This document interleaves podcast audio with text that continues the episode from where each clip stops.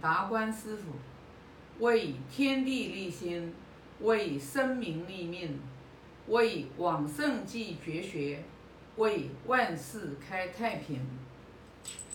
我先把第九章读一下。曾子曰：“慎重追远，明德归后矣。”这一句话很短，但是这个意义是非常的深厚。曾子是夫子最后把道传给他的一个弟子，啊，他是封被这个呃尊为宗圣，也是圣人，他的这个地位啊就仅次于啊颜回，呃颜回早死，夫子后来就把道就传给了曾子。曾子是一个非常孝顺的一个人，啊，这里给大家讲两个故事，就是曾子有一个朋友过来他家里面找他，他到山上去砍柴，古时候又没有通讯呀电话，后来他母亲也非常的慈悲仁慈，就觉得不能让朋友啊白跑一趟，等得太久。后来就用手把自己的手指头啊咬破。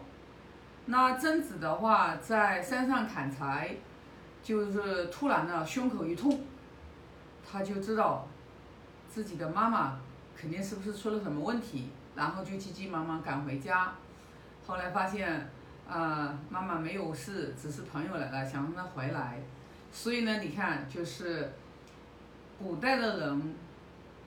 母子连心，心是非常亲近的，所以就是母亲的这个身体有不适，做子女的都会有感应。为什么呢？因为我们人在妈妈的肚子里面，就是父精母血，造就了我、造化了我们这个人生。这个呢是一个比较就是有名的一个就是。孝子的一个故事，那还有一个就是曾子跟他父亲的故事。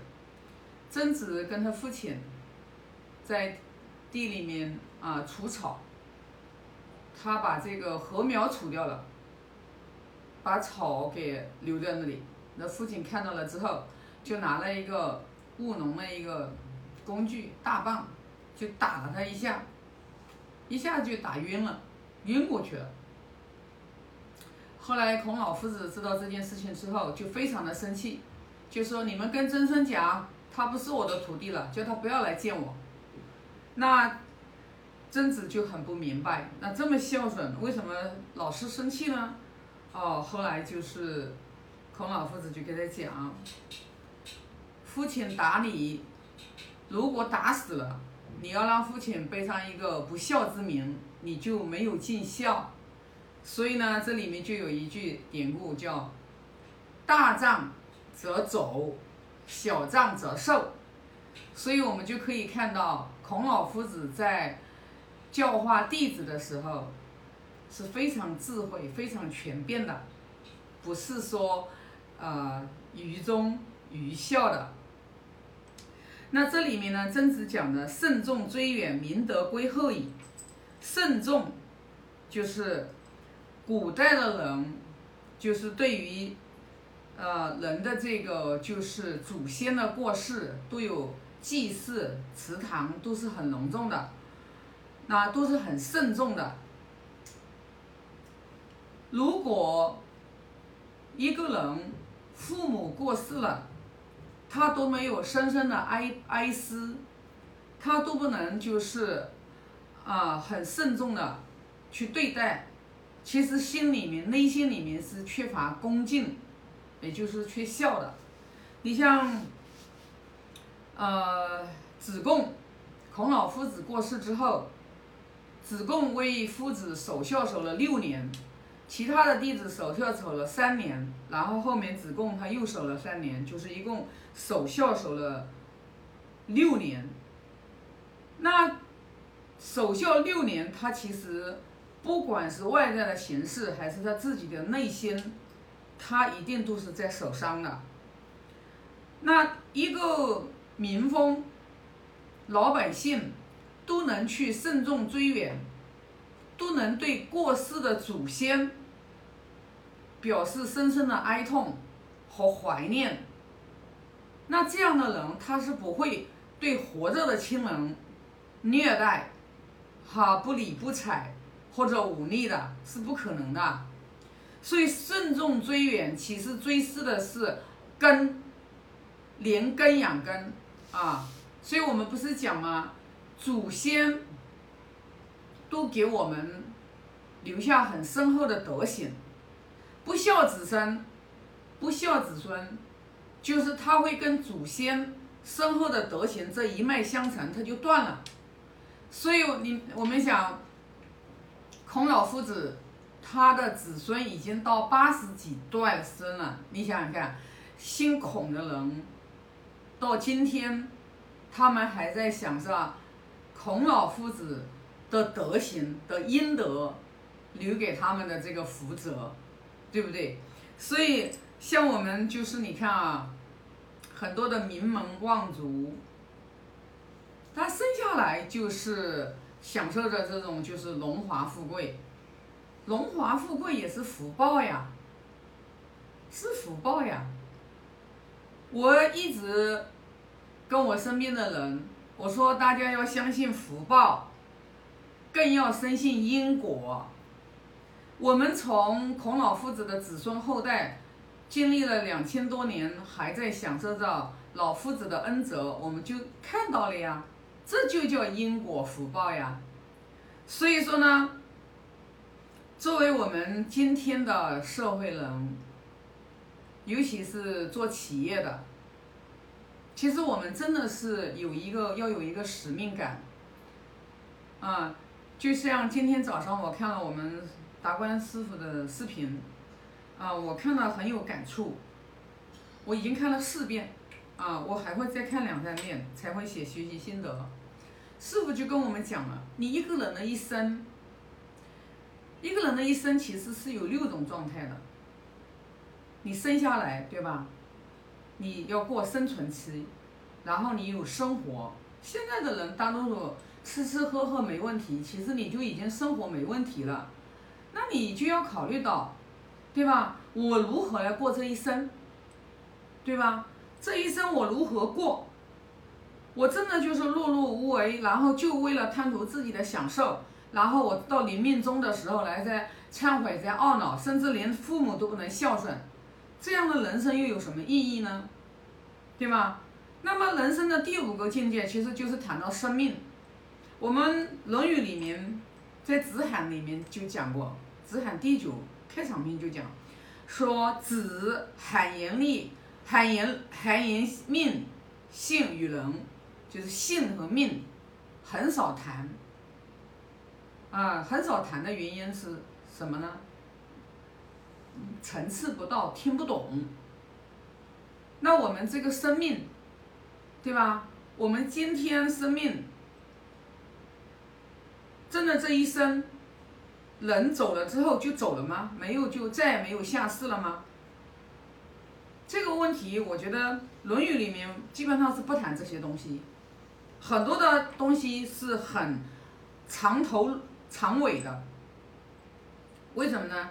因为夫子在春秋战国在那个时代，就在那个非常乱的年代，人头随时可以落地的这个时代，夫子只做了三个月的。鲁国的大司寇，代理国相，只做了三个月，后面就再也没有中位。那作为一个普通的一个老百姓，讲话你要不得罪权位权贵，你也不要要能全身而退，不被剑杀，那他是一定要有智慧的。所以在《论语》里面，《论语》这本书真的很神奇，我自己有体悟。二零一八年读的时候。我理解的，跟我今天二零二零年我在理解的，就是我能往深层次去看圣人的良苦用心，就是说他是一个你真的就是我们讲的叫你你在什么层次，你理解一句话，你就能达到什么样的一个深度。所以呢，就是我们讲人，很多的人在这个世上，现在都在追逐财富，都在想挖空心思想赚钱。没有多少人相信，财富真的不是你挖空心思挣来的。财富绝对不是你不择手段挣来的。你现在能挣到的多少的财富，其实你一出生的时候你就已经命中注定。有的人说这不是宿命论吗？你不承认，他也是在那里。因为你前世做了多少的布施，你做了多少的功德，你做了多少？为什么人与人生下来的环境，人与人生下来的家庭不同？它其实就是由我们你自己每一生每一世，你做了多少的善事，做了多少的恶事，有一种神秘的力量在牵引着老天爷，知道吧？你要相信，为什么我们经常讲要尽人事听天命？你认认真真做，用一颗善念对别人。行立行功立德，你根本不用担心你的前途和命运会会差，不会的。但是如果就像我们在《论语》里面，我们有看到，你看鲁国的三桓，他们犯上作乱，把鲁把鲁国的国君架空了，他自己的家臣，就是大夫的家臣。像杨虎、杨霍呀，就杨虎呀，对吧？他们这些人又把又把三环又架空了，就是什么因果循环，丝毫不爽。你一定要相信这个的嘛，这个我是有深深的体悟的，因为我对别人做的，我当初不觉得自己做错了，我对别人所做的这些一些不好的事情。过了一年两年的时候，他都会回到我的身上的时候，我就会猛然惊醒。历史是如此的相似，其实就是因为当初你没有发现你自己做了恶，那觉醒了以后，我们就要去认命，我们就不能再去哦冤冤相报何时了，我们一定要有这份警觉。我们一定要有这份觉察。任何事情行有不得，反求诸己。任何事情，圣贤人都是啊，都是向内求。任何事情的不圆满，任何事情我过得不如意，一定不是别人的问题，一定是我们自己命运的轨迹。我们以前曾经种下来的这个什么种子，它现在现行了。你福报大的人呢，可能不会很快现行。福报大的人可能会到下次现行。本来福报就薄的人，真的可能一个月就现行了，可能有的是两个月，有的两年现行了。但是你永远记住，爱出者爱返，福往者福来。你加注在别人身上的，舆论无论是好的还是恶的。终有一天一定要回到我们身上来，所以你明白了这个道理之后，你还敢对别人坏吗？你不敢，你会深深的忏悔，啊，这就是今天这一章，我学习了这么久以来的心得和体悟，分享给大家好！我现在来发个愿，愿。